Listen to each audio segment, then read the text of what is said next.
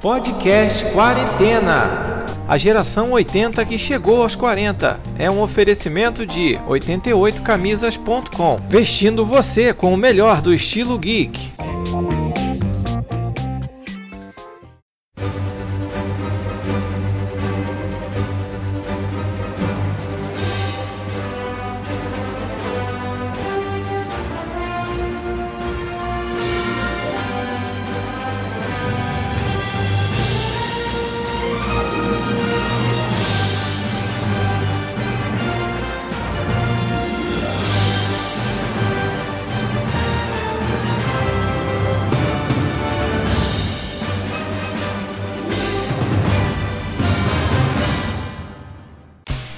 Fala galera, aqui quem fala é o Dom.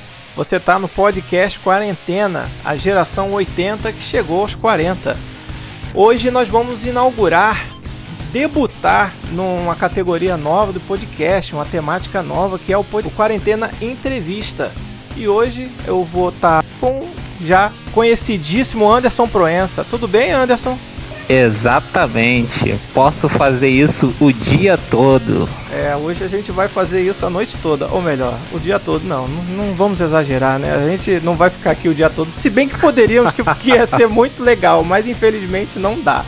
Gente, eu vou apresentar para vocês o nosso convidado ilustre de hoje, que é nada mais nada menos do que Duda Espinosa, dublador, ator e diretor. Tudo bem, Duda Espinosa? Tudo bem, queridos? E aí? De quarentena, né? De quarentena, esperando essa, essa nuvem passar e, e, enfim, trazer aí, que tragam rapidamente as boas novas, porque tá muito complicado, tá muito pesado viver esses dias, mas a esperança é a última que morre. É isso aí, vai passar, vai passar sim, de quarentena na quarentena. Gente. De pra... quarentena na quarentena. Vocês são da geração 80, então. É, vocês são, somos. Vocês, é... já, vocês já estão na casa dos 40. Isso. Eu ainda eu não. Tô. Eu fiz 39 ontem. Ah, tá quase. Tá, tá quase, quase, lá. É, já, já, me sinto parte. Ah, sim, praticamente. Vivemos então a mesma geração. Somos, Vivemos a mesma geração. A mesma geração. Gente, você que tá ouvindo aí, deve ter tido a impressão assim, cara, eu já ouvi essa voz em algum lugar. Gente, Duda Espinosa, eu poderia apresentar, introduzir eles a vocês como sendo o cara dos quadrinhos dos Simpsons, como sendo o Garfinho do Toy Story 4, como sendo alguns personagens que ele fez, atores que ele também emprestou a voz Hugh Laurie, Rowan Atkinson. Depois eu quero saber melhor como é que foi dublar Rowan Atkinson, que não é nada menos, nada menos que o Mr. Bean. O Mr. Bean, é. Como Mr. é que Bean. dubla o Mr. Bean? Mas muito bom. Bradley Cooper, ele foi o Bradley Cooper em Nasce uma Estrela, que ganhou o Oscar. Então, sem citar, ele é apenas o Capitão América, cara. Eu, eu, eu tô aqui, eu confesso a você, Duda, que eu tô emocionado, tô assim, quase tremendo aqui, porque o Capitão América é o meu Vingador favorito. É, então, de, de, muita gente, é o, é... é o Vingador número um, né? É, é o primeiro Vingador e para mim é o número um da minha lista de longe. Mas então, é, então, gente, hoje a gente está aqui com, entre outras vozes, o Capitão América. Então, esse é Duda Espinosa. A gente vai conhecer Olá. um pouco mais sobre a vida, sobre a carreira do Duda e um bate-papo interessantíssimo que eu espero que vocês curtam. Anderson, alguma colocação para fazer inicialmente ao nosso convidado hoje, antes da gente começar? Não, já vamos começar dando as escudadas aí sem perder tempo, porque esse é o caso. É isso aí. Duda, primeiro eu queria perguntar para você o seguinte: quem foi que veio primeiro, o ator ou o dublador Duda Espinosa? O ator. O ator, deixar claro que para ser dublador, a pessoa tem que ser ator, né? Uhum. Tem que ter o registro de ator. E eu venho de uma família de artistas. Minha mãe já era atriz. Quando eu pensei em fazer teatro, minha mãe já trabalhava com teatro. Que legal. Meu pai teve uma, uma banda de rock nos anos 60. Minha irmã depois se tornou estilista, bacharelado em moda, pós-graduado em moda. Então eu venho de uma família de artistas. Com 7, 8 anos eu já estava no teatro. Comecei no teatro, que é a minha grande paixão, e que falo até hoje que lamento muito não estar no teatro, porque o meu verdadeiro ofício, né, sem dúvida, né, com, com, como ator, seria estar no teatro. Mas infelizmente o país que a gente vive não valoriza a cultura, não valoriza a arte e talvez se eu fosse ator de teatro hoje no Brasil, eu teria que ter uma profissão paralela porque não, não daria para sobreviver. E essa é uma, uma triste realidade. Mas comecei com 7, 8 anos, já estava no teatro. Do teatro eu fui para o rádio. Eu ainda trabalhei em rádio na, nos anos 90. Eu comecei na Rádio Roquete Pinto, uhum. AM, e depois fui para a famosa Rádio Globo AM. Trabalhei no show do Antônio Carlos, que é um comunicador que tem programa até hoje, mas hoje ele está na Rádio Tupi. Uhum. Eu trabalhei 17 anos na Rádio Globo, eu fui rádio ator, fui contratado como rádio ator, era a minha que função. Maneiro. Eu fazia. Eu contava piadas do programa, eu fazia. Eu lia as cartas da famosa astróloga Zora Ionara Caramba. e fazia um quadro chamado Você Decide, que passava aos sábados, que era uma historinha dramatizada por nós, o elenco do Rádio Teatro, e o ouvinte ligava para escolher o final, como tinha na, na TV Globo uhum. o programa Você Decide, né? Que o telespectador ligava e escolhia o final. Caraca. E a dublagem apareceu mais ou menos aí. Apareceu quando eu já estava com 14 para 15 anos, eu fui para dublagem e pouco tempo depois já estava contratado pela Herbert Richards, onde foi minha grande faculdade, a minha grande escola, né? uhum. né? Com relacionado à dublagem. Porque a minha grande escola, sem dúvida alguma, foi o teatro, né? Uhum. E, e, deve ser assim, né? Porque volto a dizer que para ser dublador tem que ser ator. Então a gente vai aprender todas as, as... são degraus, né? É, não vou dizer matéria, porque também tem matérias, mas enfim, uhum. esses exercícios teatrais, você vai se descobrir ator, sem dúvida alguma, no teatro. É, são degraus que você tem que, tem que passar, né? Eu acredito que você tenha pegado uma bagagem muito grande, tanto no rádio como no teatro. E o pessoal do meio Sem artístico, dúvida. você pode até me desmentir se eu estiver falando besteira, mas o pessoal do meio artístico costuma dizer que o teatro é uma cachaça, né? Depois que você faz, você fica viciado e é um negócio que de vez em quando, por mais que você vai lá tomar uma cervejinha, fala, pô, hoje eu tô afim de tomar uma cachaça. E é assim com o teatro, né? É verdade isso ou é. tô falando besteira? Eu gosto muito. Para mim, volto a dizer, eu não abandonaria jamais a, a dublagem, mas eu adoraria estar envolvido com teatro, atuando, né? Seria realmente, para mim, um grande sonho. Eu, infelizmente, só não tô no teatro hoje porque me falta tempo, né? Uhum. Por conta da dublagem, também sou diretor de dublagem. Uhum. E porque, infelizmente, não, não dá para sobreviver. Eu tenho amigos atores que estão fazendo outras coisas porque somente com o teatro não dá para viver, ainda mais né, com o governo que a gente tem hoje. E acho engraçadíssimo né, colocar a culpa numa lei Rouanet que superfaturou, é. É, vários artistas superfaturaram como se o governo não superfaturasse várias obras e, e vários desvios para a educação, para a saúde, enfim, né? É. A roubalheira existe em todos os, os, setores nesse país. Na verdade, foi um bode expiatório, né, que escolheram, foi exatamente, a Lei Rouanet. Exatamente. É, é, infelizmente, infelizmente. Mas Duda, você falou para mim que você começou na adolescência com a dublagem, né? Você quando era criança, assim, você brincava de fazer vozes com seus brinquedos, com bonequinho, brincando assim na televisão, imitava desenho animado, mais ou menos começou por aí? Eu acho que sim. Eu me lembro de Comandos em Ação e me lembro eram os bonecos que tinham os super-heróis da DC. Hum, sim, sim. Acho que era Super é, Power. Su super Power, isso, isso, mesmo. Não era certíssimo. isso? Isso. Então, eu me lembro de criar roteiros e fazer verdadeiros filmes. E aí misturava os dois, misturava G.I. Joe com uh, Super Powers. e me lembro de fazer a voz do vilão, me lembro de fazer a voz da mocinha. Ah, que me legal. Fazer a voz do galã. E também já brincava de rádio teatro com uma amiga ela tinha um gravador e a gente fazia historinhas. Fazíamos também a, toda a parte de musical, de colocar de repente uhum. uma música de fundo. Talento o, nato, a... né, cara? Não, tem, não tinha como você ir parar em outra carreira. E eu acho que eu, tinha, eu ainda, ainda tenho algumas fitas guardadas aqui. Isso eu tô falando da época do interior de São Paulo, porque eu morei muitos anos no interior de São Paulo, já brincava com uma amiga lá. Uhum. E no Rio também brinquei com uma outra amiga do prédio fazendo historinhas de terror. Eu adorava fazer Ih, a parte de. com a temática de terror, porque eu achava mais interessante a coisa do suspense, do terror. E me lembro dos efeitos especiais que a gente usava também, né? Ah, de fazer sim. aquela coisa do ruído da porta e Fazia tal. toda a sonoplastia improvisada. Toda, toda a sonoplastia improvisada mesmo. E era muito legal porque às vezes o, o gravador era num aparelho de som, então não dava pra gente chegar perto de algumas coisas. Então às vezes ficava a sonoplastia lá no fundo, muito baixinha, mas estava lá. Mas é, É. engraçado, porque eu já fazia esse tipo de coisa. Sem dúvida foi um.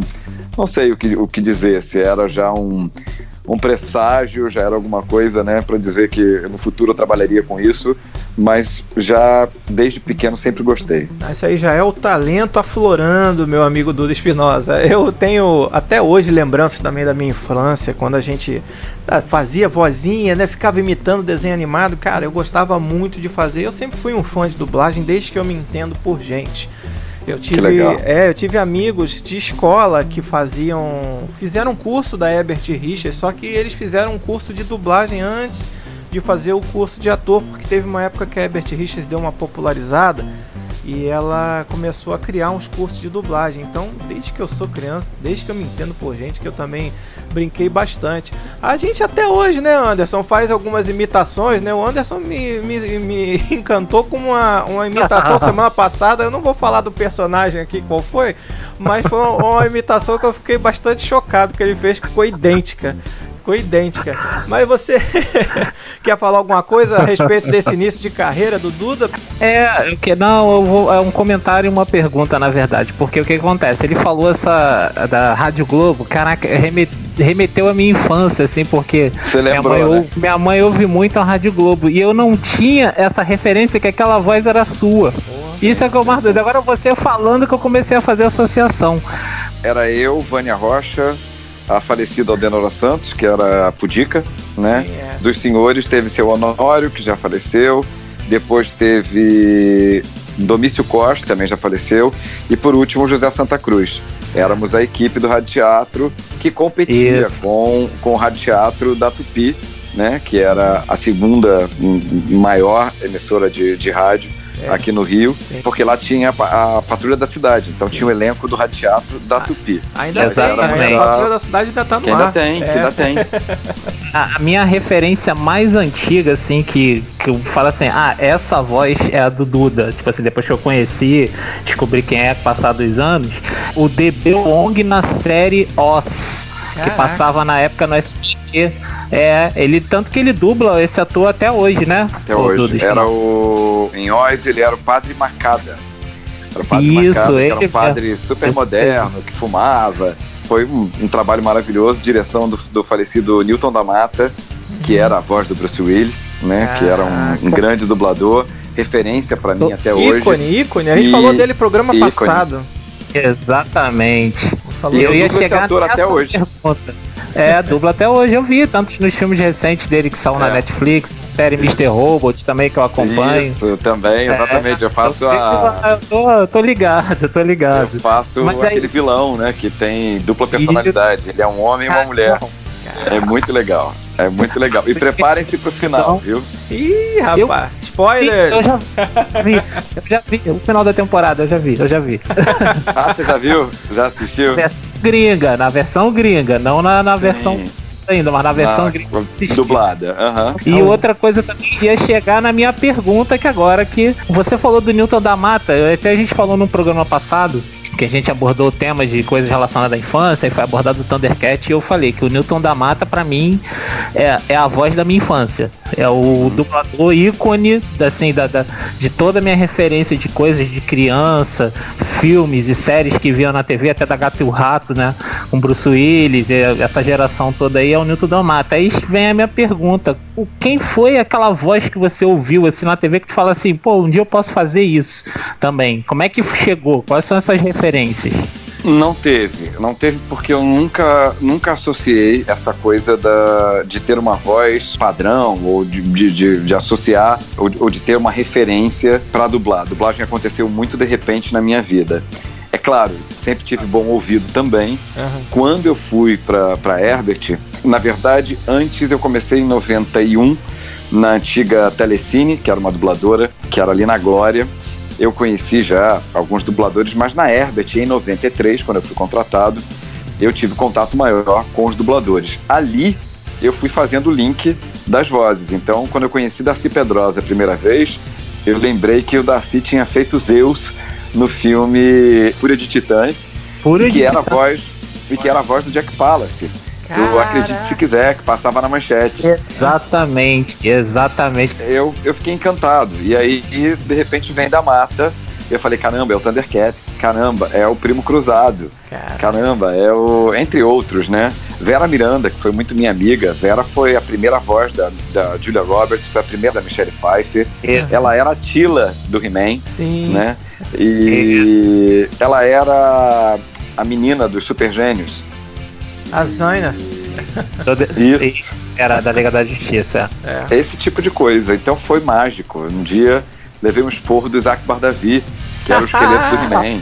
Como isso? Deve Explica isso. Não, isso aí deve ter sido icônico. Eu, eu sacanei o Isaac até hoje, porque eu tava anotando meus horários na tabela. Tinha um quadro, né, que em São Paulo chama de pedra, Aham. com os horários da semana. E a gente usava agenda de papel na época, e eu fui anotar meus horários da semana. E aí o Isaac comentou alguma coisa tipo: É, tá foda. e aí eu não sabia o que ele tava hum, se referindo ao trabalho e tal. Aí eu concordei com ele, até pra fazer, né, a política da boa vizinhança, e falei, ah, é. Aí ele, ah, é o que, garoto? Você não sabe de nada, você começou ontem, você Caraca. não tem o tempo que eu tenho, me deu um esporro e eu nunca esqueci. Hoje é um querido, um amigo que eu amo de paixão. E eu sacaneio ele, e aí ele fica até meio sem graça. Ele fala: Ah, se eu falei isso é porque eu não tava num bom dia. Muito bom, cara. Isso aí são histórias do bem bastidor e da dublagem que, assim, só numa entrevista dessa, É, bem esses- íntima, a gente esses, sabe, né? Esses bastidores, cara, esses bastidores de Herbert, não tem um dublador que tenha vivido, como eu vivi 17 anos naquela empresa, Aham. que não passe ali pela rua Conde de Bonfim e olhe para o número 1331, Aham, que hoje não, já está totalmente transformado, vai ser um templo, É. eu acho que de alguma filosofia Oriental, eu oriental. acho. É. Isso, é. E não olhe para aquele, aquele prédio e não tenha boas lembranças é, daquele lugar, porque sem dúvida alguma marcou muito. Eu fiz grandes amigos ali, aprendi muito, volto a dizer, né? Não foi uma faculdade oficial, mas foi uma faculdade de alma. Eu aprendi muito ali e, e devo muita coisa ao próprio Herbert, que me Uhum. tirou do exército quando eu fiz 18 anos. Foi Eita. uma carta do Herbert que me tirou do, do exército, não tinha como eu servir também, nem queria, né? Mas o, o Herbert me pagava, inclusive, quando eu ia ver meus pais. Meus pais moraram muitos anos na Europa, Aham. eu ia todo ano para Espanha e ficava sem trabalhar um mês. E o Herbert me pagava o mínimo, sem problema nenhum. Enfim, Caramba. grande grande homem. Tem muita gente que, né? É óbvio, a gente não agrada a todos, Sim. mas eu tenho boas recordações daquela casa e boas recordações e muito, e muito agradecer ao Herbert Richards. Foi É. um- o meu primeiro chefe, foi a minha primeira carteira assinada e eu devo muita coisa ao Herbert, sem dúvida, muita gratidão pelo que ele representou na minha carreira. Olha, eu acho que nem o Thanos teria um plano tão perfeito como o Herbert Richards de tirar o Capitão América no alistamento militar. Você imagina se o Thanos volta e tira. Na hora que ele vai lá, "Ah, eu quero me alistar. Ele vai lá e tira. Não, vai nada. Volta. Muito bom, Ele teria, muito bom. ele teria vencido ali. Foi a tática E olha- que teve. Sensacional, cara, sensacional. Já que a gente está falando né, dessa, desses detalhes, acho que eu nunca comentei Ah, sobre isso em, em outras entrevistas, mas eu me lembro que quando eu, depois de ralar uma semana, eu já fazia um desenho chamado Perdido nas Estrelas, Sim. nessa época. Então, passava na, na TV Colosso na hora do almoço e eu comentei com alguns colegas que eu fiz ali, para onde eu fui designado, que foi para Benfica, depois eu fui parar na Ilha do Fundão, enfim, aquelas Uhum. loucuras de Brasil. Eu acho que eu fiz a mesma saga que você, Duda, no meu alistamento. É mesmo? É, eu fui É, parar eu- nesses dois lugares.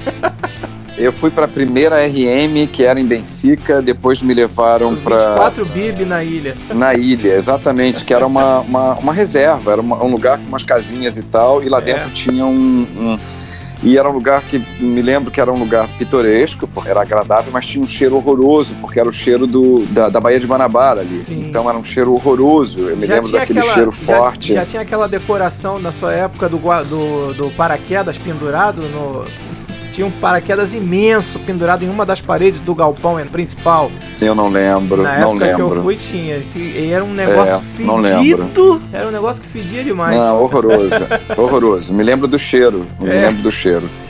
E aí eu comentei com algumas, algumas, alguns meninos que estavam servindo comigo e eu virei o soldado Francis. Ih, por conta do, do, do desenho, desenho Francis Vira-Lata. e aí, a galera que tinha uma patente maior quando soube disso, os caras ficavam me perguntando um montão de coisa. E eu me lembro que eu tinha uma vida boa que, enquanto a galera tava patin... é, é, é capinando embaixo do sol, Sim. eu tava lá conversando, falando sobre os bastidores de dublagem, falando sobre o desenho. Imagina. E eu virei soldado Francis. É. E ali, quando finalmente eu consegui a minha liberação, o médico que me recebeu e que leu a carta do Herbert falou para mim: Puxa, minha mãe fez medicina com o Drosa, você conhece ele? Eu falei: Claro, eu adoro Darcy. E coincidentemente, a dublagem sempre na minha vida. A mãe do médico que me liberou do exército, que me deu uma hérnia ignal, é, estudou medicina com Darcy Pedrosa, que era um cara que eu amava, um cara que, além de ser um grande dublador, também era médico, né? E uma pessoa maravilhosa, tinha um humor, um sarcasmo absurdo. Eu adorava bater papo com, com o Darcy no pátio da Herbert, da Herbert Richards, o famoso pátio da Herbert, onde muita coisa acontecia. Que e era. A gente, a gente ficava naquele pátio esperando o horário. Então, através do intercomunicador, entrava naquele pátio a voz do diretor e falava: Dudu Espinosa, Estúdio S. E aí tinha umas brincadeiras também. Uhum. Então tinha os, dubladores, os diretores mais sacanas que abriam o intercomunicador e falavam o nome, por exemplo, de um, de um, de um dublador que tinha um, um, um problema físico, né? Caraca. Que era portador de uma necessidade, falava uhum. fulano de tal, vem correndo pro estúdio A. Aí todo mundo ria porque o cara tinha um problema. É, muita maldade. É. é. não, era outra época, famoso, né? É outra era época. É outra época. de leve, da época. Tinha muito, tinha último. É, é, tinha muito. E tinha também aqueles casos de, sei lá, dublador que tava de olho na, em alguma dubladora. Isso que eu ia falar falava, agora. é, aí falava, é, atenção, fulano de tal, larga a fulana e vem pro estúdio F. Tinha isso. E aí todo mundo ria. Era uma maravilha, gente. Eu era um menino eu era um garoto inocente dentro da, da, do possível, porque era outra época também. Então acredito que éramos mais inocentes do que, do que a, a geração de hoje. E com toda a televisão louca dos anos 90 dos é, anos 80. geração Trapalhões, né, ainda... cara? Aquelas piadas Exatamente. de Trapalhões que hoje em dia nenhum canal tinha coragem de passar e ninguém ia aceitar que fosse feito, né? Exatamente. E nem por isso é. nos tornamos é, psicopatas, não, fascino, psicóticos, é, é, nada, nada, nada muito pelo contrário.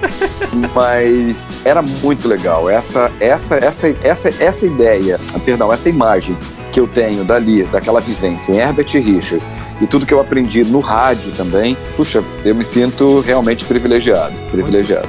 Muito, legal de você compartilhar com a gente essas histórias e essas experiências, muito bom.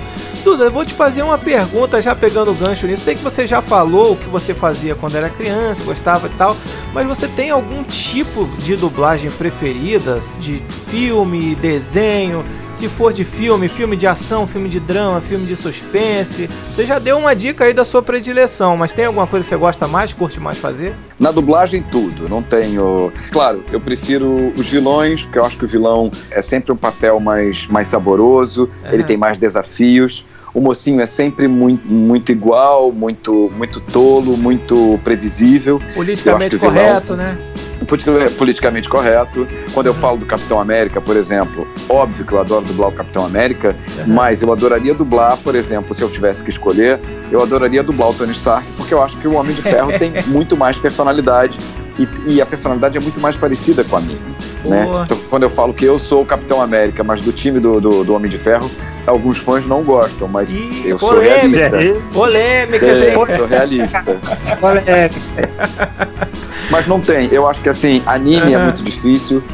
por conta da, da labial, né? É, eu dublei agora há pouquíssimo tempo, dirigi junto uhum. com o Renan Vidal. Eu fiz um, um clássico chamado Hunter versus, versus Hunter. Sim. É Hunters, é, Hunter, é Hunter Hunter, né? É. é bem difícil dublar anime, mas tudo é gostoso. Eu adoro comédia, por exemplo. Eu tenho um, um, uma pegada boa para comédia, gosto muito. Tem um exemplo que é A Família do Bagulho, que é um filme Sim. maravilhoso, que eu faço. eu esqueci o nome do ator agora. É do Marlon Waynes, não é esse filme? É, o diretor. É Marlon. Do, do, do, Todo Mundo em Pânico. É, né? é dele, é dele. Isso. Eu esqueci o nome desse ator agora, mas enfim, eu adoro.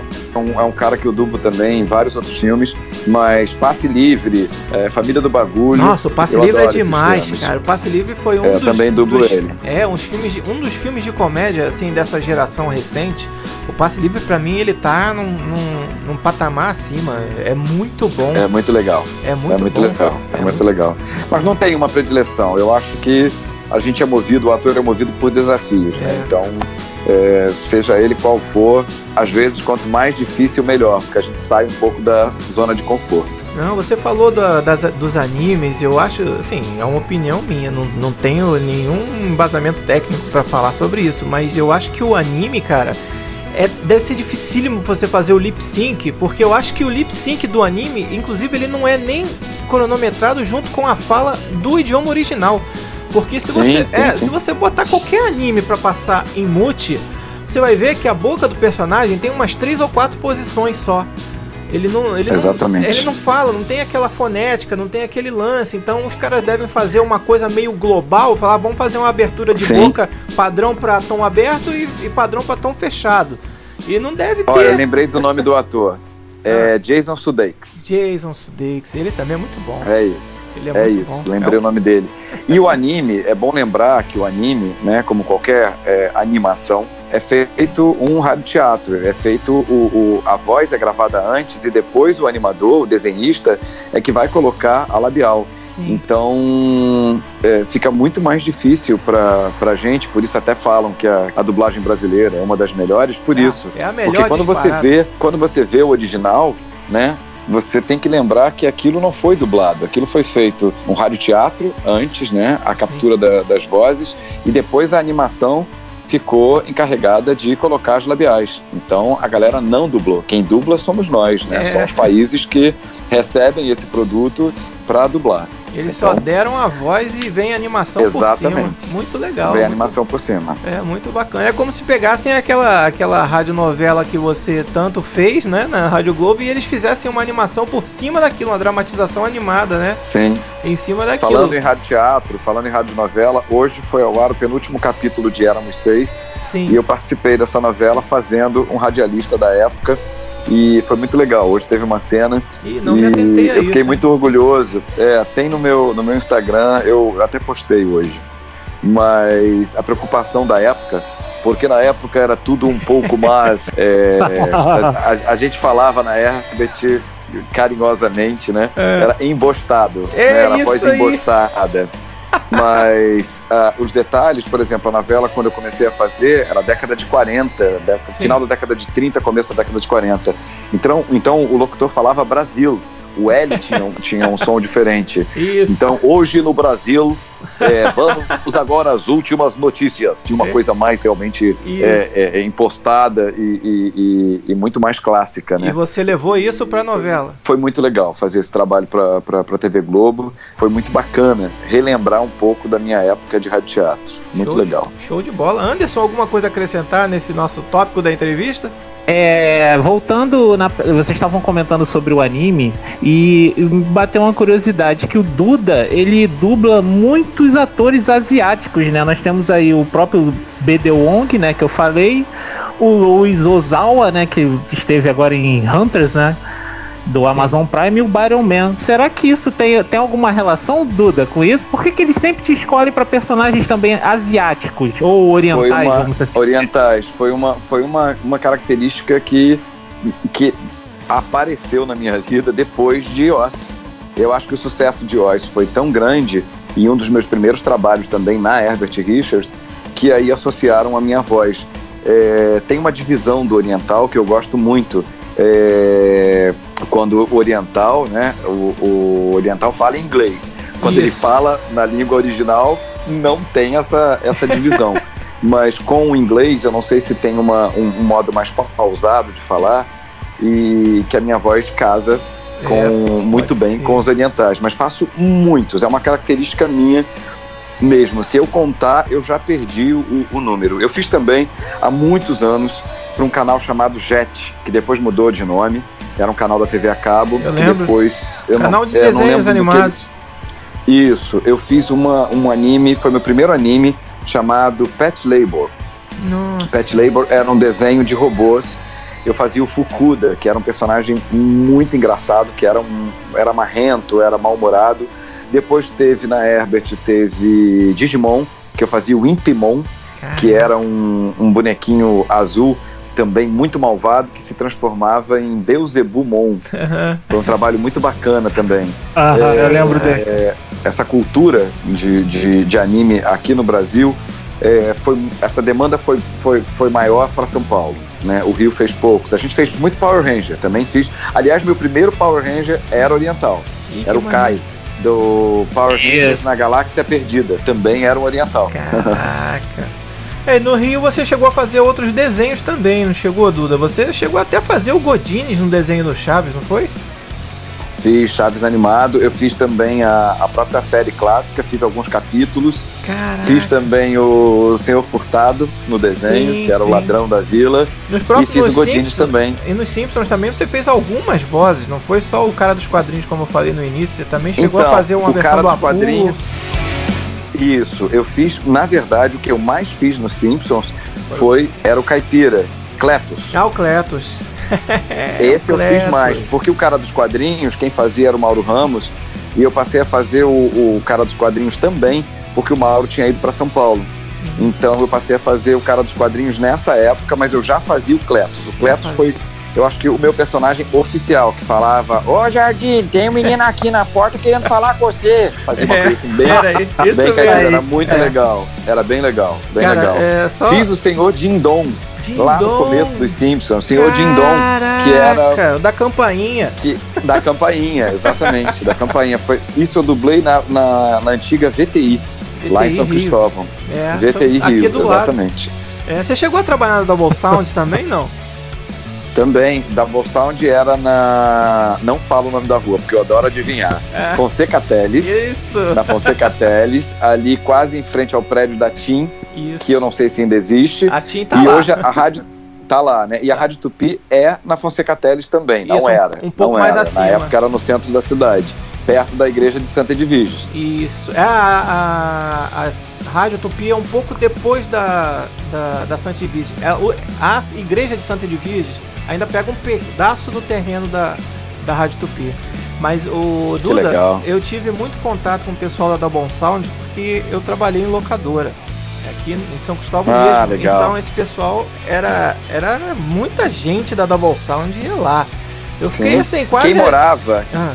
Quem morava em São Cristóvão era a Sônia Ferreira, grande sim, dubladora. Sim, ela era cliente comigo... nossa. Ah, então. Sônia era querida, minha grande amiga, desbocada pra caramba, uma puta de uma atriz. Voz da Sofia Loren. Isso. Voz da, da. Ela fazia a Katrina Coração de Pedra, no Cãezinhos do Canil, que eu fazia o Medroso. Ela fez também, que eu adoro, Bárbara Streisand. Sônia era maravilhosa. Sônia Sim. era maravilhosa, grande dubladora. Então, por nós termos né, um, assim, um público similar, o pessoal da Double Sound, os dubladores, de vez em quando iam lá e tal eu conheci muita gente, cara, e assim, aquele, aquele impacto, né? Você escuta a voz e fala assim: Ué, quem é esse cara? Quem, quem é essa mulher? Eu conheço de algum lugar, né? Isso já deve ter acontecido uhum. com você. Você deve passar por isso durante o dia umas 10 vezes, pelo menos, né? Todo lugar que você vai, você deve passar por isso. Mas era muito engraçado, cara. Eu conheci, fiquei quase amigo do José Leonardo. Ele não saía lá da loja, cara. Ele era. Zé Léo, Zé Léo, é, claro. Ele, ele ia muito lá. E o Milhouse, Zé Léo Perninha, é. também conhecido na nossa época, ele era o Bob da família Dinossauro. Sim, Maravilhoso. o Bob, o Milhouse. Grande dublador. Ele, ele fez muita Isso. coisa e faz muita e coisa. E o, o Zé Léo, o Zé Léo começou criança, né? O Zé Léo tem a mesma faixa, ele é mais velho, quero deixar isso bem claro, ele é mais velho que eu. Mas ele começou criança, ele já fazia dublagem desde pequeno. Eu me lembro de um filme, eu não sei se vocês vão lembrar. Hum. Era um filme que eu adorava, adorava chamar, chamava-se Os Heróis Não Têm Idade. Vocês Sim, lembram desse filme? Eu lembro, cara. Eu, lembro. O menino do, do ET, né? Do o ET, filme, exato. Eu reassisti esse filme ano passado, excelente, adoro esse filme. Eu adoro esse filme, que é, o Zé Léo fazia o protagonista, que era o menino fazia. do ET. É. Maravilhoso, maravilhoso. É mesmo, é mesmo, a voz dele é mesmo, agora que tu falou foi. Ele fez também o, o, mais recente, ele fez essa segunda versão do Thundercat também, ele fazia o Lion. É. Se eu não Isso. tô enganado. Eu também é, faço. Dessa... Tu, tu eu Lion? Faço, não, o Thundercat. O, o Thundercat, eu também faço. Eu faço o Chacal. Caraca, olha só.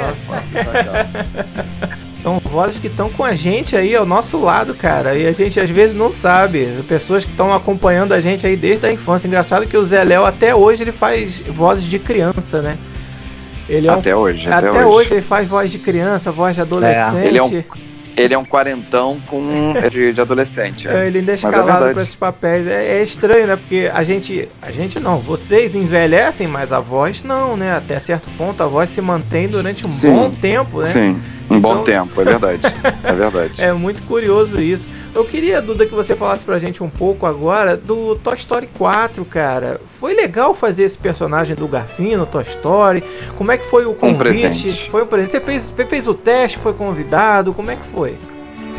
Um presente. Eu fui testado é, com outros dois dubladores, passei no teste e fiquei, hum, fiquei na quarentena uhum. esperando a decisão do estúdio, porque o que eu soube na época é que eles queriam colocar um Star Talent. Uhum. E aí eles tentaram esse primeiro Star Talent, teve um problema, esse Star Talent foi descartado, tentaram outros dois ou três, não a sucesso, porque os testes tinham ficado muito ruins. Uhum. No final, eu digo assim, no faltando no nos 45 do segundo tempo, eu recebi a notícia amanhã. de que. exatamente, de que eu faria. Detalhe, eu fiz, na verdade, quando eu fui aprovado, porque já faz um tempinho e cabeça de dublador, a gente tem que esvaziar o HD a cada 24 horas. É, eu gravei, a verdade foi essa. Eu fui aprovado, gravei o desenho inteiro, inteiro, e me colocaram de quarentena para esperar um pouco essa decisão do estúdio. Então, foi mais sofrido para mim porque eu já tinha me divertido, eu já tinha feito toda a entrega, porque o personagem, sem dúvida alguma, quando eu digo que foi um presente, quem assistiu Toy Story 4 sabe, porque o Garfinho é talvez o personagem mais carismático da, da franquia. Sim, já virou um ícone. Com certeza. Então, eu dei toda vida ao, ao, personagem, saí um pouco do, do original, tive muita liberdade para botar uns cacos, como o Louco, que eu adoro falar. Enfim, eu tive toda essa, essa, essa vivência né, de doação mesmo, né, de me doar e de me identificar muito com, com, com o personagem. Fiquei nessa, nesse suspense e até que saiu a notícia e graças a Deus ficou, eles ficaram com a minha voz e qual não foi o sucesso no Brasil. A animação ganhou também o Oscar, Oscar. de melhor animação. Verdade. Ah, é mágico, mágico. E até hoje, além do Capitão América, o que eu mais recebo na, na minha rede social é ah, eu amo garfinho, você pode mandar um áudio ah. pra mim falando me carrega? E aí eu vou lá Oi fulano, aqui é o garfinho, me carrega. Ai, que legal. Não, é muito, é muito legal. Sensacional. É, é muito bom quando você tem a oportunidade de, de se entregar, como você mesmo falou, e dar a sua característica àquele personagem. Eu digo, vou até mais além. Eu digo que não foi você que ganhou, foi a Disney que ganhou com o seu trabalho, porque o trabalho realmente foi excelente Pra não dizer espetacular, Legal. né, Anderson? Você assistiu Toy, Toy Story com seu filho, né, Anderson? Cara, eu assisti no cinema esse filme com, com meu filho, né? E o engraçado é que quando chegou na, na cena que o Garfinho apareceu, aí a gente tava vendo assim, mó silêncio, as crianças lá naquela apreensão. Cara, quando ele falou a primeira fase, eu falei, eu falei assim, sozinho na sala, caraca, é o Duda! Tipo é. assim. mó Aí o meu filho meu filho virou pro lado e falou assim: Quem é Duda, papai? Eu falei: É o Capitão América. A ele: Não, não é o Capitão América, não. Tipo assim, não, aí porque é tão diferente. Tipo assim, ele não ia conseguir fazer. Ele tem seis anos, mas ele não ia conseguir fazer essa associação de vozes e tal. Que legal. Mas- É, isso é mágico, isso é mágico. Eu me lembro da primeira, primeira ou segunda vez que eu assisti numa sala de cinema em Botafogo. Uhum. Tinha um casal de dois homens sentados abaixo de mim e quando ele fala aquela cena do Beth, Beth, Beth, o meu também é Beth. Eles, na hora, um, um virou pro outro e falou assim: é aquele meme da internet da mulher que foi clonada. E Eu achei incrível, porque é, é tão Ah. rápido, foi tão rápido aquela citação. E o casal pegou, um dos meninos, né? Aham. Na hora lembrou que aquilo realmente era uma referência ao meme da Beth, que foi clonada lá na, na, na Rádio Metropolitana, eu acho. Cara, Muito que legal. loucura. Muito legal. E na minha sessão, nessa cena, todo mundo riu na sala. Os adultos todos, os pais, Pegou. riram, porque sabiam que era uma referência. Foi engraçado. Eu, eu ri assim, mas eu falei, caraca, todo mundo pegou. Todo mundo riu na sala. Foi muito engraçado. Eu tive vários presentes, acho que do ano passado pra cá. O maior presente, sem dúvida alguma, foi Vingadores Ultimato, a reação do público. Caraca. Eu amava, eu fui várias vezes, acho que eu fui umas nove vezes. E eu amava ver a reação do público e me emocionei A várias gente, vezes. a gente vai a falar sobre isso. A gente ainda vai falar sobre isso um pouco mais tarde, cara. Mas assim, não, não, não queria te E Toy cortar, Story, imagina, e Toy Story tá no mesmo patamar, porque eu vi a reação das pessoas com, com as cenas do Garfinho, e aquilo pra mim era, putz, era, era a recompensa maior que um ator pode, pode ter, porque como a gente tá fora do palco, né, é, a gente não tem o, o- o- esse reconhecimento com os aplausos, com não. as Esse é o reações, palco de né? vocês, cara. Esse é o palco, né? Exatamente, exatamente. Então eu adoro ir ao cinema com uma ressalva. As pessoas Ah. estão muito mal educadas, então eu Sim. me aborreço muito, muito no cinema hoje. E não importa se é Zona Sul, Zona Norte, Zona Leste, Não. Zona Oeste, Qualquer as lugar. pessoas estão muito mal educadas. Então às vezes eu deixo de ir ao cinema porque eu sei que eu vou me aborrecer. Já me aborreci, já bati boca com uma mulher uma vez porque eu comecei a fazer e ela falou pra mim: "O que, que é? Engoliu a panela de pressão?" Aí eu falei: "Não, eu quero educação, porque o filme já começou, é silêncio." Ela: "O que, que é? Eu faço silêncio a hora que eu quiser." Foi horrível, foi horrível. Ah, que, que coisa então eu chata. fiquei meio traumatizado. Fiquei bastante traumatizado com, com isso, mas ju- juro pra vocês que às vezes me falta um pouco de coragem de ir ao cinema, porque eu sei que as pessoas não têm a menor educação, as pessoas, pelo fato de estarem pagando, Uhum. elas se acham é, donas da sala de cinema É verdade. e é uma falta de educação. É o menino que tá comendo o hambúrguer do, do- daquela marca conhecida, Aham. fedorento, naquela sala que você tá do lado da pessoa. Eu acho que o cheirinho de pipoca, Já- até com aquela manteiga parte, nojenta né? que tem cheiro. É, mesmo aquela manteiga nojenta que tem cheiro de vômito, é, a gente ainda encara. Agora, cara, cheiro de gordura, daquele sanduíche fedorento, cara, Aham. eu, eu não aguento, eu não aguento. Não. E as pessoas conversando, né? Porque até ali o trailer eu ainda, ainda acho válido. Mas depois que o filme começa, bicho, ah, é muita. Então fica a dica pra quem estiver numa sala de cinema com o Duda Espinosa, por favor, reaja com o filme sim, mas não converse. E se conversar, é aquela conversa muito baixinha que não vai atrapalhar o outro. A pessoa, as pessoas conversam como se estivesse no sofá de casa. Caraca, tu viu o que aconteceu, mané? Não, É às vezes na cara. janela, né? Conversando de uma janela pra outra, né? Nem do sofá, às Isso. vezes. Isso, é vo- horrível, é, gente, você, horrível. você, telespectador de cinema, espectador do cinema em geral, se você for ver um filme no qual a voz de Duda Espinosa se faz presente, você corre sério risco de tomar um shh do Duda aí no meio da sessão se ficar falando, hein? Porque ele assiste Com certeza. mesmo. Ô, Duda, Assisto, assisto e falo. o, é, o Anderson e eu E somos chama atenção, né? nós somos cinéfilos de carteirinha desde a nossa infância. Ah, assim, acredito que, legal. a gente deva enfrentar esses problemas também. Eu, hoje em dia, eu já fujo de algumas estreias bombásticas, tirando Vingadores. Sim, Tirando Vingadores e qualquer filme da Marvel, que eu vou sempre na pré-estreia. Às vezes até me, me visto. No, pra você ter uma ideia, no, no Ultimato eu fui com o escudo do Capitão pra sala de cinema, cara. Eu fui, Que com, maneiro, eu fui com o escudo do Capitão pra sala de cinema. Não sabia nem como seria o filme, não tinha nenhuma informação, eu fui. E a gente tira foto com o pessoal vestido de cosplay, é muito bacana. Então eu fujo ainda de alguns filmes que eu sei que vai dar aborrecimento, tirando dos da Marvel. Mas o Anderson não, o Anderson encara, ele vai na estreia de Toy Story, por exemplo. Cheio de criança, sabe que vai ter burburinho, vai ter tititi. Assim, não sei se você se aborrece antes, mas se você chega a perder o controle, já encara numa boa, leva na esportiva? Não, eu, eu cara, eu, assim, dependendo do filme, eu tento me abster, mas todas as, as não vou dizer nem reclamações, as ponderações né, que o Duda Espinosa fez são pertinentes, porque tem dia, principalmente esses blockbusters, né, que pega aí um público muito grande e tal, tem muitos fãs, é complicado ver na estreia, mas já que vocês já estão falando de blockbuster, já estão começando a introduzir o, o assunto Vingadores, eu vou fazer uma pequena declaração aqui de um, de um, de um ocorrido. Olha, pausa romântica.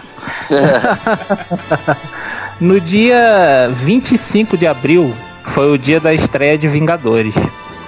E quando eu saí da sessão, logo que eu saí, que eu cheguei assim, acabei de ver o filme, eu abri o meu Instagram, fui direto no, Insta no direct do Dudu Espinosa e escrevi o seguinte texto: Hoje assisti o filme Vingadores Ultimato. Venho te parabenizar pela dublagem sensacional que fez um cara de 40 anos chorar igual uma criança.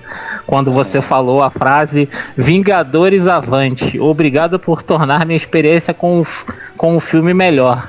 E para minha surpresa, ele respondeu com áudio. Ele tinha acabado de sair da sessão dos Vingadores, ele tinha visto pela primeira vez. Que legal. ele mandou esse áudio para mim, Duda. Ele mandou, eu tenho esse áudio. Ele mandou. Ah. que legal. Eu falei pro Dom assim: Dom, olha só o que, que aconteceu. Não só ele me respondeu, como ele tinha acabado de sair da sessão. Então isso foi muito legal, porque a gente estava impactado igual no mesmo momento, na mesma situação. Isso foi realmente muito marcante, cara, muito marcante. É isso que aí. lindo, é, que lindo. É, é, uma das, é uma das gratificações da profissão, Duda, tá vendo? Essa profissão tão linda da, que a arte, só coisas que só a arte proporciona, meu amigo. Voltando é... um pouco para quando a gente falou do Garcinho é, e, da, e da entrega uhum. e da qualidade da dublagem, Sim. eu acho que quando o público se identifica, principalmente porque a dublagem trouxe a verdadeira versão brasileira, é um momento mágico. Acredito que Chaves tenha feito sucesso no Brasil, ou o sucesso tão absurdo como foi Chaves, muito por conta da dublagem. Perfeito. A dublagem resgatou coisas do cotidiano do Brasil da época, né, de associar a Luísa Brunet como uma mulher linda da época, a, ao Pelé, que era o grande, é, o grande fenômeno, o grande é, exemplo de jogador, tirou o, o Acapulco e botou Guarujá que era uma referência também de é. praia, né, no, no litoral paulista, enfim. Então, quando a gente traz essas coisas de colocar um, um pouquinho do molho brasileiro, as pessoas se identificam muito. Hoje, infelizmente, já está mais chato fazer isso. Os estúdios estão tão mais criteriosos no sentido de manter a coisa mais original. Quando é. a gente consegue essa liberdade, é maravilhoso, cara. Até os é nomes dos personagens, né, Duda? Você que começou lá atrás, você vai se lembrar. É, antigamente, os personagens normalmente eram traduzidos. Por exemplo, Muppets, você tinha o Caco, hoje você tem o Kermit. Você tinha o Ursinho uhum. Puff, agora é o Ursinho Pooh que é uma marca né, que, uhum. que inter... para se internacionalizar, né, a marca e o nome dos personagens, eles estão dando preferência agora a deixar os nomes originais. Mas isso ficou um pouco chato, né? Eu acho que tem muito a ver com a identificação. Nacionalizaram o, o até o dinheiro no Chaves. Eles falavam Cruzeiro, cara. Exatamente. né? Exatamente. Mudou, mudou. Infelizmente, eu também não, não gosto. Eu acho que a Sininho vai ser eternamente Sininho e não Tinkerbell. Né? O Caco é um, né? O Caco é um. É. Mas é isso. É, é, isso é um, é um processo que o mundo inteiro está passando. Tá passando. Não foi só. Tempos. Porque eu acho que na. Eu acho que na Espanha, por exemplo, era La Rana Francisco. Isso. E também, também mudou. Agora é Kermit. Falando já de, de Muppets, uhum. eu fiz muitos anos Miss Pig Antes do Briggs, eu fiz a Miss Pig durante cinco anos, escolha do Garcia Júnior, que na época estava na Disney. Então eu tenho boas lembranças da, da Pig. Ô Duda, em que filmes você fez a Pig? Porque eu assisti um filme do Muppets ontem. Vamos ver se você tava eu no fiz, filme. Eu fiz um filme do Mágico de Oz, que ela faz a Bruxa Má e a Bruxa Boa. A Bruxa Má do Oeste e a, e a Bruxa Boa do Leste. Passou na HBO esse filme. Caramba. Eu fiz. Eu Fiz mais um que eu não lembro agora o, o, o nome. Aquele de Nova algumas... York era você, não? Não, não, Não, não, né? era eu, não era eu. É, e depois, quando teve a, a troca, que o Briggs passou a fazer a, a Miss Pig, Ah. eu passei a fazer o animal no Muppet Baby, Ah, e agora tô fazendo o animal numa série, enfim, dos Muppets, que ainda não foi ao ar, mas em breve vocês vão ver. Eu continuo fazendo, continuo na família Muppets, mas agora, agora eu sou um animal, animal ama bater, animal. Essa, essa, é, essa é da minha infância, Anderson. Essa é da minha infância. É, E muito legal, Muppets porque a referência, a referência do, do Muppets pra mim era o Bom Jardim. E o Bom É. já fazia essa coisa e ainda botava uma coisinha meio nordestina no animal, né? E aí eu, eu literalmente eu imito o Bom Jardim. Eu acho que eu me senti na obrigação, até porque o original é muito parecido. O É. original é muito igual. Então eu falei, cara, vai ser a minha homenagem ao grande Monjardim, que é um grande amigo, e deu a voz a um dos atores que eu mais gosto, que pra mim era uma foi uma referência na época que eu assistia filme na televisão, chamava chama-se Gene Wilder, que era o cara que fez a primeira versão da Fábrica de Chocolate, Sim, a Dama sim. de É, exatamente. Cego, E surdos e, o Monjardim loucos. dublando. Isso, esse mesmo. O Monjardim dublando Gene Wilder, pra mim, é, é uma obra-prima. Então, quando eu vi que eu ia fazer o animal e que o Monja fazia, eu peguei toda aquela, aquela característica. Hum, animal, animal. Aquela coisa que ele fazia, que volta a dizer, é muito parecido com o original. Então é um presente também pra mim fazer o animal hoje. Que bacana, que bacana, Duda. É uma homenagem que você prestou a- ao trabalho do, do Monjardim, Com sem certeza, dúvida, do sem Monja. dúvida. É.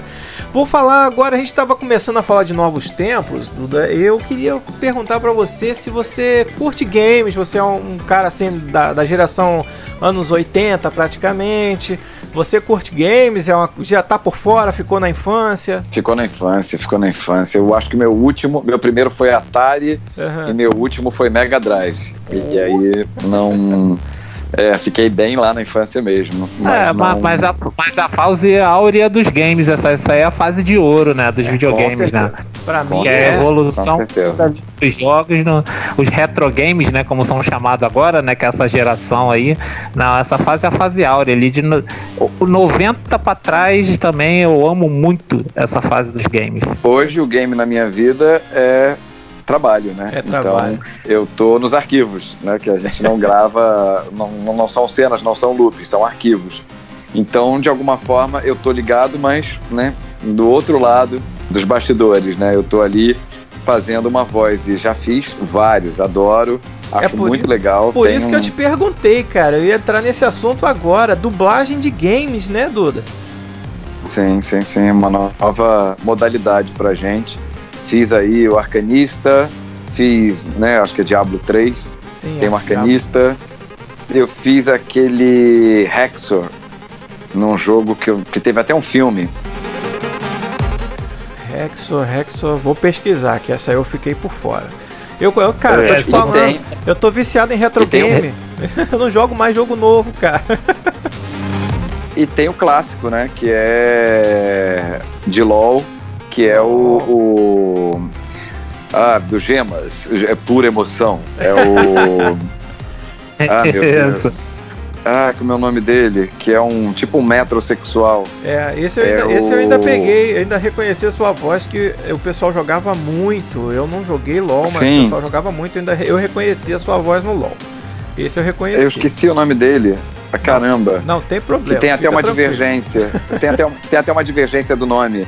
Fica É. tranquilo, não esquenta a cabeça não. Vai, daqui a pouco É. vai vir, daqui a pouco vem. Daqui a pouco eu vou lembrar. Daqui a é pouco verdade. vem. Daqui a pouco eu lembro. Mas eu, eu Tarik. Tarek, isso aí. Tarik. Tem que apagar a memória todo dia, a cada 24 horas, dá É nisso, isso. né? Você viu, eu já tive. Já, tive- não, é, não foi a primeira vez, né? Fiquei aqui tentando lembrar o, Não, o tranquilo. Jason Sudeikis. Yeah, não fica Jason tranquilo. Sudeikis. É muita coisa no HD, Duda. Seu HD tá repleto de vozes, de Não filmes, de desenhos e Não fala. Não É fala. muita coisa. Mas como é que é dublar game, cara? Você, assim, por exemplo, esses games mais modernos, o LoL eram vozes que eram tinham insert durante o jogo, não é isso? Uhum. do LoL era isso. Agora os outros são, são personagens que aparecem que eles chamam em cutscenes, que é aquela cena animada, né? Tem toda uma interpretação Isso. dramática. É diferente? É como se fosse um desenho, uma animação 3D? Para vocês é a mesma coisa? Tem uma diferença? Tem a diferença porque às vezes não tem imagem, muitas das vezes não tem imagem, hum. mesmo nessa parte essa parte sincada, o diretor pede para a gente ir bem juntinho do original. Nas outras, não. Então você tem um, um, arquivo de, de áudio, você escuta uma vez, tenta fazer mais ou menos a, as pausas que o, que o personagem faz e tenta fazer igual que não é uma regra. Às Sim. vezes não, às vezes você tem liberdade total. Ah, bacana. Porque de repente o bonequinho vai ficar muito pequenininho na imagem e não vai ter boca. Então a gente faz no nosso tempo. Entendi. E outros, aí são arquivos específicos que o diretor fala pra gente, ó, esse tem que estar tá cravado com o original, começar e terminar junto com ele. É porque às vezes tem um tiver close, pausa, né? tem que fazer. Tem um close, né? Exatamente. né? Aí, tá, aí tem que ser mais fiel mas isso já vem especificado pelo, pelo cliente. Ah, e vai ter agora, que eu posso dizer, que acho que já não é novidade para ninguém, Sim. teremos um game com o Capitão América, né? É, vai sair o game dos Vingadores aguardadíssimo, aguardadíssimo. Eu confesso que sou um dos caras que vou ter que dar um jeito de jogar. Porque o que eu vi de vídeo sobre esse jogo, meu amigo, deu uma hype imensa. Eu tô afim de é. jogar. O Anderson ainda tá nos retro games. O Capitão América que ele joga ainda era daquele arcade da SEGA, né, Anderson? Exatamente. Mas esse, mas eu tô ligado, eu vi os trailers desse jogo aí. Inclusive teve uma pequena polêmica, né, com a questão do visual dos personagens, que fugiu um pouco do, daquele visual que a gente já conhece no filme. E uma outra coisa também que algumas vozes ali foram mudadas, né, Duda? Da galera ali dos protagonistas, a viúva, não entrou a Barone também, foi escolhida outras vozes aí, mas não aí o pessoal ficou meio... É, não entendi porque, eu achei, achei uma pena, porque se se eu estou fazendo, Marco, Marco Ribeiro também, Isso. o próprio Mauro Horta acho que está fazendo também, não sei se tem, se tem Tora, eu acho que tem. Ele é, tem, tem. Tem sim. Bom, tinha o fato dela dela estar tá fora, né? Na época ela estava morando na, na França. Ela já voltou para o Brasil. Não sei se foi isso que interferiu, mas seria muito melhor, né? Que, obviamente, que a Fernanda Baroni fizesse. Imagina, ainda mais agora é. que vai ter um filme da, da, da viúva. viúva né? É, e, e, cara, quem tem a perder com isso é o game. Apesar de o game versão nacional já ser superior à versão internacional por esse motivo das vozes do filme estarem no game, quem perde é o game, infelizmente. Poderia estar tá contando aí com, com, a, com, a, voz original da Natasha. É, eles já fizeram, já fizeram, não esse especificamente, mas eu digo a indústria. Sim. Já cometeu alguns erros aqui no Brasil de colocar né, o Roger para dublar, aquela menina cantora lá da Bahia, a, a Pete, né? Cara, eu nem Pô, comento, eu nem comento essas coisas, sinceramente. Sinceramente, é, eu não Eles comento. não aprenderam, acho que ainda que tem que ser feito com profissionais, né? É, fica muito ruim. É, fica muito ruim. Usaram, usaram os Star Talent, né? Que você citou, né? Que são vozes de famosos, é. né? Em vez de dublador profissional, né? É, pois é, porque se a, gente, se a gente parte do princípio que para ser dublador tem que ser ator, né? E que não basta é, somente sincronizar ou saber a técnica, você tem que saber interpretar. É, para o game é a mesma coisa. Então, se você colocar um, um youtuber, se você colocar um cantor, ele não é ator, o youtuber também não é ator. Então é óbvio que vai ficar muito ruim. Eles acham que por ter uma voz de um famoso, isso o marketing acha que vai vender muito, né? Vai ter uma. Porque, claro, o próprio famoso vai fazer propaganda daquele trabalho. Mas eu acho que fica uma. É, é uma faca. Não é nem de dois gumes, é de um gume só, né? É, é não a, tem como dar certo, a, Duda. O resultado é sempre ruim, exatamente. Não, não tem como exatamente. dar certo. Bom, senhoras e senhores, nós agora estamos entrando no tema que todos vocês acredito que estavam esperando, né? Vamos entrar em MCU. O que, que é o MCU? O que, que é o MCU? É o universo cinematográfico da Marvel, traduzindo para o português. Então eu queria saber de cara, de cara do nosso convidado Duda Espinosa, como é que foi a sua entrada no MCU? Foi assim para você, foi um desafio ou foi um prazer maior do que tudo? Assustador, foi assustador. Eu vim já envolvido numa polêmica de substituir um, um colega dublador que já fazia a uhum. voz do Chris Evans, né? É. Não só nos Vingadores, né? Não só no, nos filmes dos Vingadores, como também ele fez o Chris Evans no, no Tocha Humana, né? que também é Marvel, né? O Quarteto É. Fantástico, né? Aham. Então, é, foi uma, responsa- uma responsabilidade muito grande É. e eu sabia que aquilo ia ser muito polêmico e que eu ia enfrentar ali um, um desafio maior na minha carreira, que era aguentar as críticas né, dos fãs. É, só pra quem não sabe, situar a galera, o Duda entrou no Guerra Civil.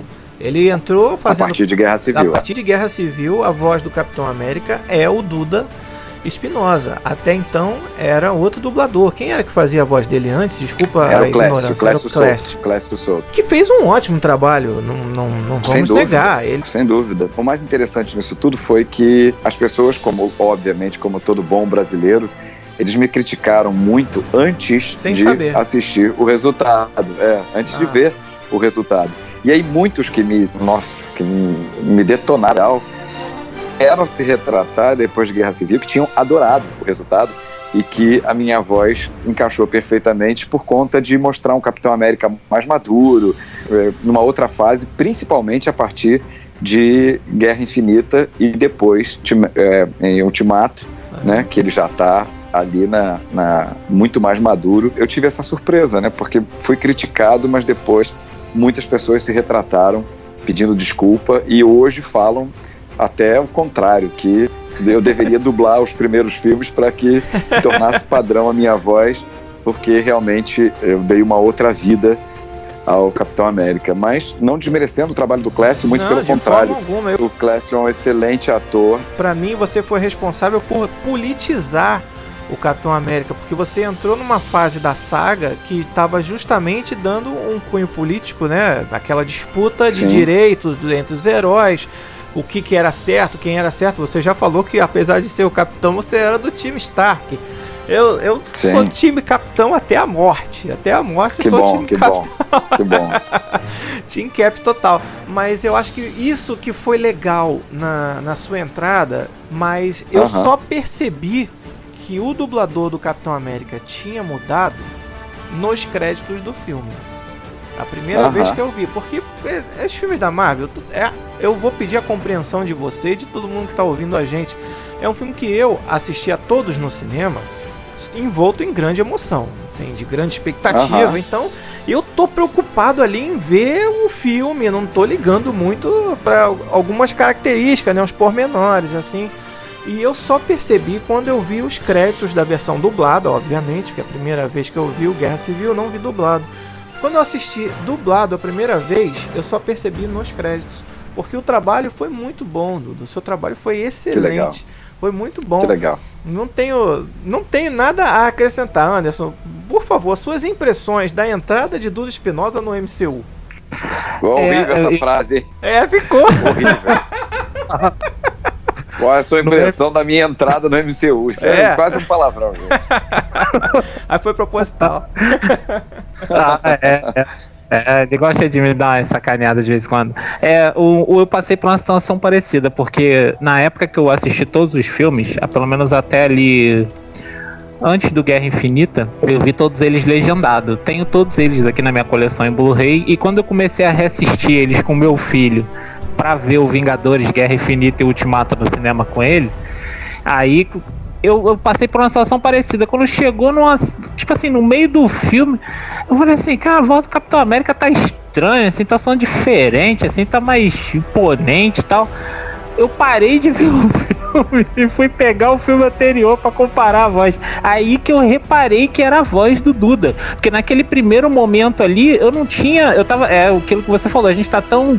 É, Impactado. entregue no filme, é, eu não percebi. Eu no primeiro momento eu não percebi. E na metade do filme, falei, não era essa voz do Capitão América. Tipo assim, tá, tá diferente, mas tá diferente assim, questão de timbre, mas a interpretação, a pegada ali, eu acho que ficou bem parecido com o anterior, mas levando em consideração que ele ali agora é um personagem bem mais maduro, ele já tá no outra vibe, então essa que é a grande diferença das duas interpretações aí dos dois, mas ambas são excelentes. Bom, vamos falar do que interessa então. Vamos falar de Capitão América em Ultimato e Capitão América também em Guerra Infinita. Duda, eu queria que você falasse pra mim como é que foi você fazer essa esse encerramento dessa saga do infinito, que foram dois filmes do tamanho que foram. Como é que foi fazer isso? Assim, Você se envolveu com a história? Você já conhecia, acompanhava os Vingadores antes de ser escalado para fazer o Capitão, não? Não, eu gostava de Batman. Eu era, era meio, meio DC, mas depois fiquei até um pouco meio decepcionado. Ah, trocadilho ah, ridículo. Muito bom. Mas, enfim.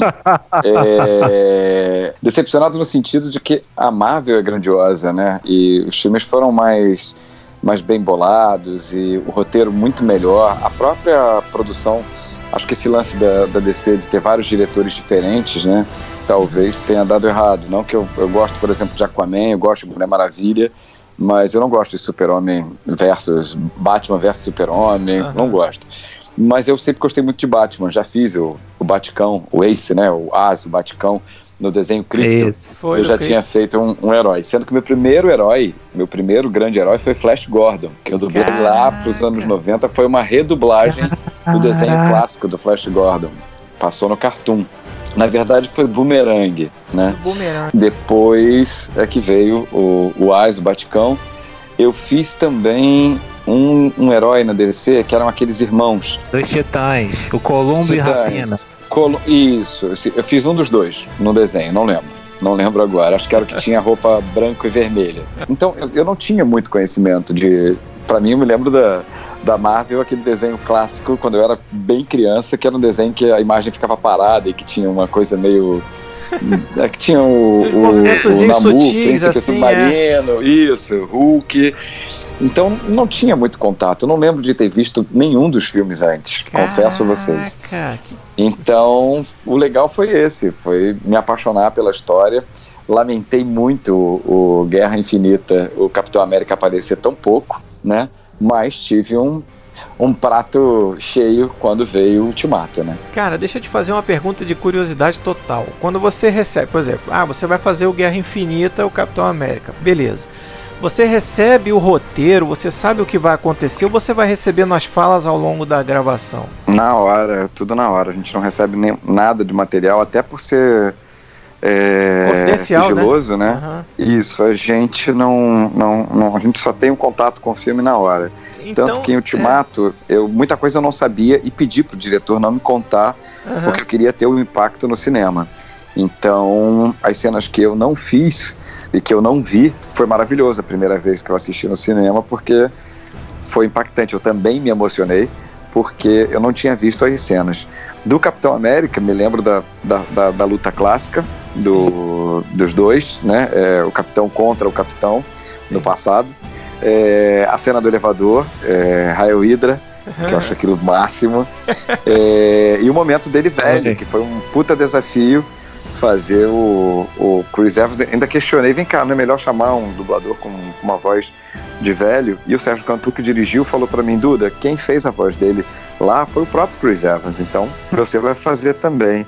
Então teve todo um, um trabalho para deixar uma coisa que não ficasse tão caricato, né? Mas e aí, aquela voz ali foi você ou teve efeito? Fui eu. Caraca, Fui eu, maneiro. sem efeito nenhum, foi minha voz, foi minha voz com muito cuidado. Aquela, uhum. Aquelas cenas eu, a gente demorou um pouquinho mais, nada exagerado, mas enfim, Caprichou, a gente trabalhou né? um pouquinho mais com calma para que não ficasse caricato, para que né, saísse essa coisa mais natural. Mas foi, eu acho que eu tive o mesmo impacto, mesmo já, obviamente, vendo as minhas cenas antes de todo mundo, né? Uhum. Mas eu tive, acho que, o mesmo impacto quando vi as cenas clássicas, né?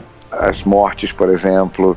E o filme é muito cuidado, cuida, é, foi, foi, muito cuidadoso. Tudo, todo, todo o processo do filme teve muito cuidado na produção. E sem dúvida é um épico, é um, é um clássico. É, é um clássico. Os dois filmes eu acho muito épicos, mas o Ultimato, por ser o encerramento, é, é a cereja do bolo, né, cara? É aquela cereja é final. E foi, teve muita foi um coisa. presentão pros fãs. Foi, foi, cara, assim, é, a gente que é fã, o Anderson vai falar sobre isso. A gente exige né, muito fanservice dos filmes. O que, que é o fanservice? É o cara mostrar o que a gente quer ver. Né? Então, assim, a Marvel, eu acho que ela acertou demais nisso.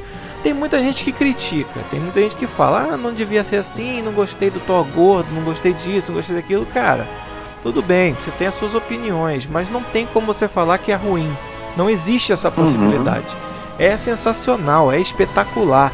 Cara, assim, o Duda, eu vou falar para você da, do último filme do Ultimato. O que assim, quando, claro, quando você manda o Vingadores avante, é claro que eu me arrepiei da cabeça aos pés, fiquei extasiado. Mas na primeira vez que eu assisti o filme, a cena que me fez chorar foi uma cena que talvez você nem tenha feito, porque foi a dança final dele com a Peg. Acho que não tem Ah, sim, fala, é. não tem fala nessa não cena. tem fala, é. Não tem fala. Mas Exatamente. essa cena foi a cena que eu chorei, porque foi uma coisa que ele aguardou, sei lá, há 80 anos. Ele esperou Sim, 70, 80 anos para que aquilo acontecesse. Você deve ter acompanhado depois. No primeiro Sim. filme do Capitão tem aquele, aquela história, né? Que ele, ele acorda depois, nos Vingadores, aliás. Depois dele estar congelado, ele fala: Mas que ano nós estamos? Aí o Nick Fury passa pra ele e fala: Não, estamos no ano tal, não sei o que. Aí ele olha pra trás e ele: O que, que houve, capitão? Aí fala: Eu tinha um encontro. Então ele esperou Aham. 70 anos para aquele encontro, pelo menos, talvez fosse mais tempo. Então ali eu me emocionei. Mas o filme é demais, cara. Anderson, fala pra mim, as suas impressões Vingadores, você já deu uma palhinha, já falou o que foi aquela emoção, mas o que que você sentiu assim de diferente no Capitão América do Duda? Cara, é, como nós falamos é, anteriormente, ele, ele botou um Capitão América mais ali é, centrado, mais sisudão, né? Tipo, ele tava já numa outra vibe, assim, mais maduro, né? E todas as consequências do que estavam acontecendo ali na- nas tramas, né, dos filmes. E eu vou falar uma outra cena que eu vendo na, na, na estreia parecia que tinha saído gol na Copa do Mundo. Isso. Foi a cena do martelo mexendo no chão quando Ah, ele voa. eu ia- eu ia Capitão falar. América. Cara, aí me Cara, arrepiei esse- agora aqui. Eu, não- eu me arrepiei falando, porque eu lembrei, a- o pessoal na sala esgotado, tudo cheio, gritou, parecia que tinha sido gol, assim, ganhamos a Copa do Mundo. Foi desse Foi, nível. foi mesmo. Foi mesmo. Foi Todas épico, as vezes que eu assisti, épico, épico. todas as vezes que eu assisti, esse momento o cinema ia abaixo. Era uma gritaria, era uma loucura. E aí, quando eu falo lá no, no começo do, do nosso podcast, que eu falo da falta de educação das pessoas, para um filme desse, tão esperado, nesse momento, realmente é impossível Não, não, vibrar, porque é coletivo. É coletivo, né? Aham. E realmente eu me emocionei muito. Eu queria que, sei lá, lançasse esse filme de novo para eu ter essa sensação novamente de assistir junto com uma sala cheia de, de fãs que com certeza vibrariam nas mesmas cenas, porque Cara, é. é, é impossível você não se emocionar. Até hoje, acho que todo mundo que assistiu o filme depois em casa, que comprou o DVD, que comprou, comprou o Blu-ray, Isso. ou que comprou na própria internet, deve ter se emocionado da mesma forma do, do, do cinema. Claro, com uma diferença de que no cinema né, é muito mais contagiante, sem é, dúvida tudo, alguma. é tudo maior, é uma catarse. Esse momento é um momento de catarse. O, eu vou confessar pra você que essa hora do martelo, assim, é, é como se fosse um momento que todos nós estivéssemos esperando acontecer há 24 filmes. Era isso aí. Porque tem aquela ceninha clássica, né, do, do desafio do Thor, do martelo, que o Capitão América vai lá no Era de Ultron e dá uma mexidinha no martelo, mas não tira do lugar. Aí você já fica. Mas ninguém imaginava que aquilo fosse acontecer naquela altura do, dos acontecimentos. Então aquilo ali, na hora que o cara puxa aquele martelo, vem voando, que ele encaixa o martelo, meu amigo. Pra você ter noção, eu tenho um action figure do Capitão América aqui, que eu tenho orgulho de dizer que é o action figure mais, mais bonito que eu tenho. Eu fiz questão de, depois do, do Ultimato, eu correr atrás de uma mi- miniatura do martelo do Thor para colocar na mão deste boneco. E eu não achava de jeito nenhum. Aí o que, que eu fiz? Eu achei um boneco do Thor muito pirata, muito mequetrefe, vendendo na feira, cara, 18 reais. Mas o martelo dele era perfeito. Eu fui lá e comprei. Fiz a, Muito bom. fiz a pintura do martelo, que ele veio todo preto. Eu fiz a pintura metalizada, fiz a pintura do cabo e tá lá o meu action figure do capitão com o martelo na mão e o escudo na outra. Sensacional. Muito legal. Sensacional, Duda. Muito Isso legal. aí. Eu posso fazer um, eu posso fazer um pedido pro pode, Duda? claro. pode sim. Claro. Fala só a frase quando você, quando o capitão pega o martelo, por favor. Realize um sonho de muitos fãs nesse momento. Qual é a frase que ele fala? É, a cena clássica que todo mundo me pede seria Vingadores Avante. Ah, esse, esse avante dele, cara, entre os dentes. Esse avante cara. entre os dentes, cara, foi demais. E, na, mas oh, agora eu vou pedir ajuda do Anderson. Anderson, é no, é no Guerra Civil no pós-crédito que ele ensaia o Avante, não é? Exatamente, na cena, na, na cena pós-crédito ele fala Vingadores, aí corta o filme. É, cara. Tu lembra disso, Duda? Fica não lembrava. Não lembrava. É, é ele, ele ensaiou ali, ele deu uma puxada, porque aquilo ali era como se fossem os novos Vingadores, né? Depois daquela cisão que teve do time Stark, eles se separam. E ali meio que ele vai iniciar uns novos Vingadores, só com a viúva, com a. que esse feiticeiro escarlate, o Mac também tava lá. Aí eles meio que ensaiam novos Vingadores. Aí ele puxa, né? O Vingadores! Eu tenho certeza que ali, como você estava iniciando na sua, no seu processo de marvelização, você não sabia, não fazia ideia do que, que era, né? Não. Mas não, não, mas, não mas quem era fã já sabia que esse Vingadores, ele já ia mandar, que ele dá ia uma respirada. Um porquê, né? É, ele dá uma respirada no filme, se você prestar atenção, ele dá uma respirada e corta. Então, eu vou aproveitar essa quarentena e vou rever, essa, rever, rever esse filme. Reveja pelo menos na sua trilogia. Isso. Legal, legal. É porque é um grito, é um grito icônico do Capitão América, né? O Avengers Assemble, né? É. Que é uhum conhecido e a gente nunca ouviu isso no filme. Nos nunca filmes teve. não tem. Não tem. O momento que ele faria isso é cortado. Então, por isso, o impacto da cena lá, quando ele puxa o martelo ele fala com a, como você mesmo nos deu a honra de repetir a frase, ele, a, a galera vai a cartaz, porque os fãs da Marvel estavam com Esperando. esse grito na garganta, vamos assim Entalado dizer. na garganta é. por muitos anos. É. Por isso que foi o grito de campeão, parecia futebol, parecia gol.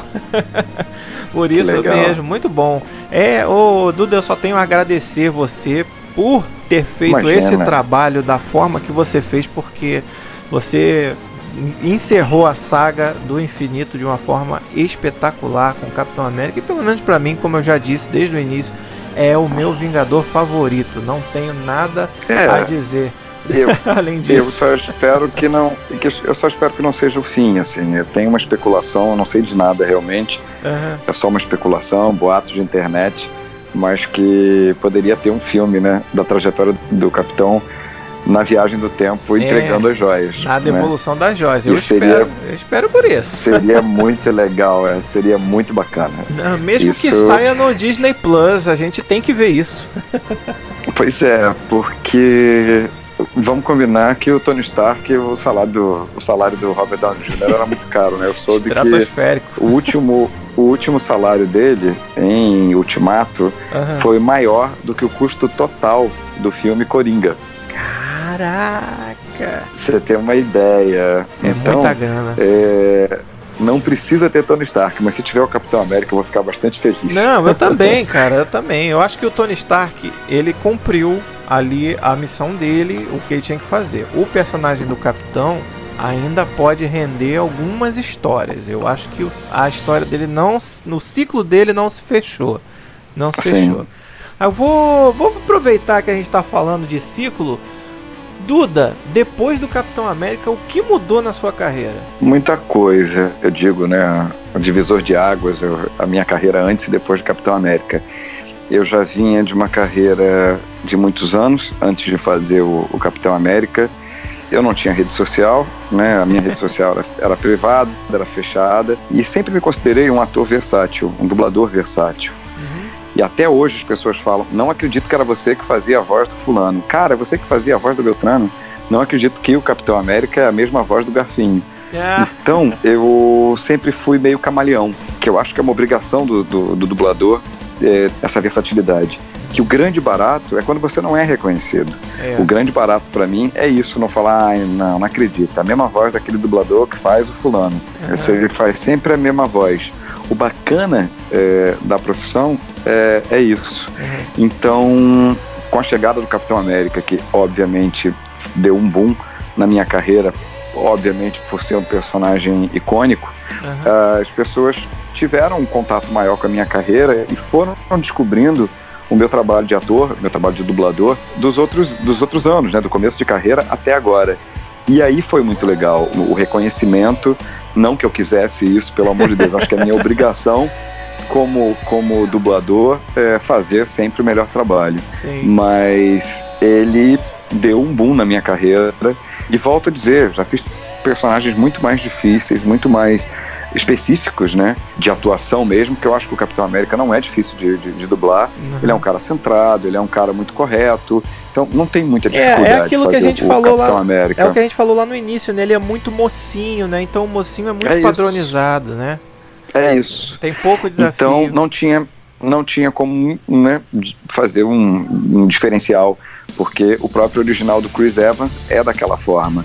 Eu não fujo muito do, do original, mas trouxe esse reconhecimento de outros trabalhos e que as pessoas ficavam, caramba, não acredito que você que fazia o fulano, que era um personagem da minha infância, ou de uma série que eu assisti anos e anos, enfim. Então, É, e- é, eu agradeço muito a oportunidade de fazer esse personagem que, de certa forma, mudou bastante a minha carreira, sem dúvida É, e eu ia perguntar pra você agora, na sua vida, o que que mudou? Muita presença em eventos, muitas feiras, muito, muitos eventos nerd, tá participando de tudo isso? Aumentou? Muita coisa. Aumentou. O contato com o público continua sendo mágico, né? É, Legal, né? Além de ser mágico, bárbaro por, pela, pela, pelo carinho do fãs, eu recebo muitas mensagens que o, o que mais me agrada, sem dúvida alguma, são mensagens do tipo: a minha vida estava uma droga, eu tenho problemas, eu tenho depressão, e o Capitão América me ajudou a, a, a sair de, de várias crises e me deu uma luz. Isso é, é imagina, é o, é o maior presente que eu, que, eu, que eu recebo diariamente na minha rede social de relatos de fãs e de crianças que estavam internadas e que os pais pedindo para que o Capitão América pudesse dar uma, uma uma ajuda, mandando uma mensagem, né? mensagem de solidariedade, de esperança. E tem vídeos lindos que eu me emociono até hoje vendo de crianças agradecendo e o relato do pai dizendo para mim que depois do áudio ele passou a comer, que ele passou a, a tomar a medicação é, sem reclamar. Ah, isso é lindo demais, né? Isso não tem, não tem preço. É o, para mim são os aplausos que o, que o teatro, né, me dava no passado. Hoje eu recebo esse feedback através dos próprios fãs. É muito legal, é muito legal. bacana. Duda, muito legal mesmo. Cara, eu. A gente já tá chegando no finalzinho do nosso podcast, do nosso episódio. O primeiro podcast entrevista com Duda Espinosa.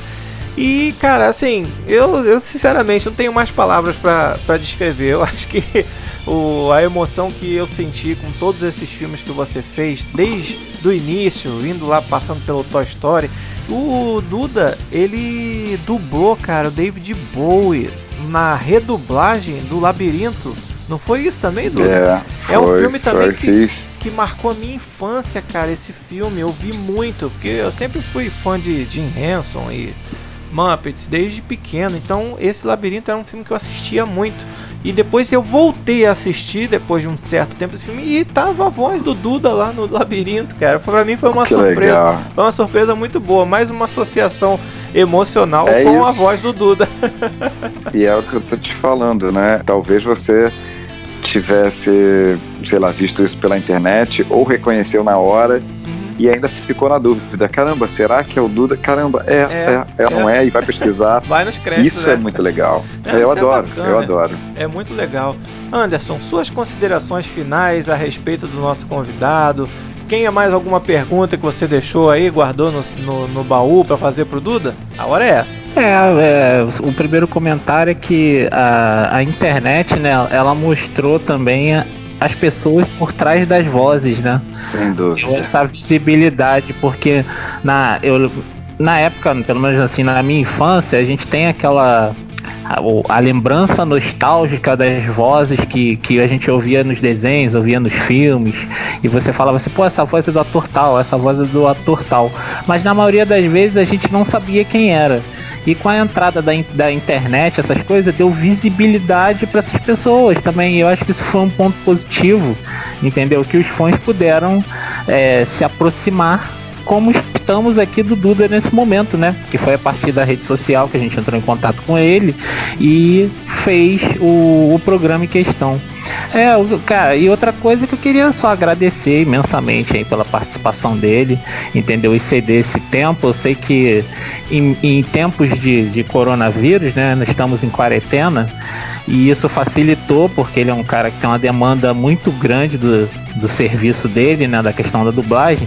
E eu queria encerrar o meu comentário com uma frase do Capitão América: Tomem cuidado, cuidem um dos outros. Essa é a luta de nossas vidas e nós vamos vencer. Em tempo de coronavírus. O que custar. Ah, em tempos de coronavírus, ela cai muito bem, que a gente tem que se cuidar e cuidar um dos outros.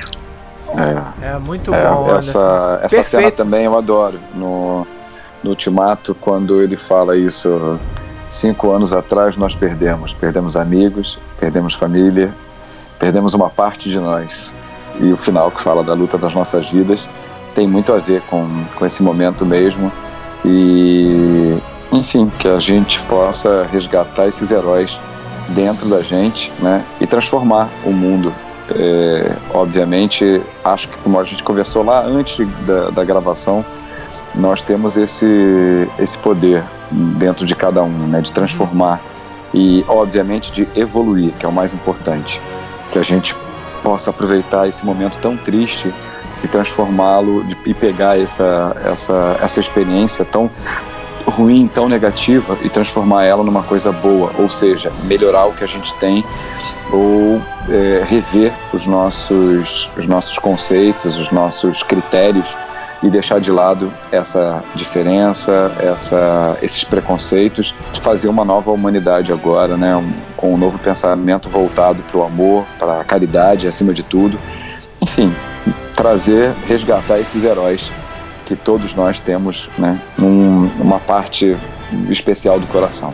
É isso mesmo. E eu vou aproveitar mais uma fala do capitão para nossa despedida aqui, que há um tempo atrás eu estava comentando com um amigo meu de infância a respeito de colecionismo, né? E a gente estava comentando que às vezes algumas pessoas não entendem, pô, mas vocês são velhos, vocês ficam colecionando bonequinho e tem lá personagem e tal, por que, que a gente coleciona? E eu fiz uma definição para ele que ele ficou até emocionado, ele falou, cara, eu acho legal da gente fazer coleção porque a gente compra, é claro que a gente compra herói, compra vilão também, a gente coleciona heróis e vilões mas a, a intenção disso é de você, toda vez que você chegar do seu trabalho, você chega da sua jornada, você olha para sua coleção, a imagem que você tem ali é justamente dessa luta do bem contra o mal.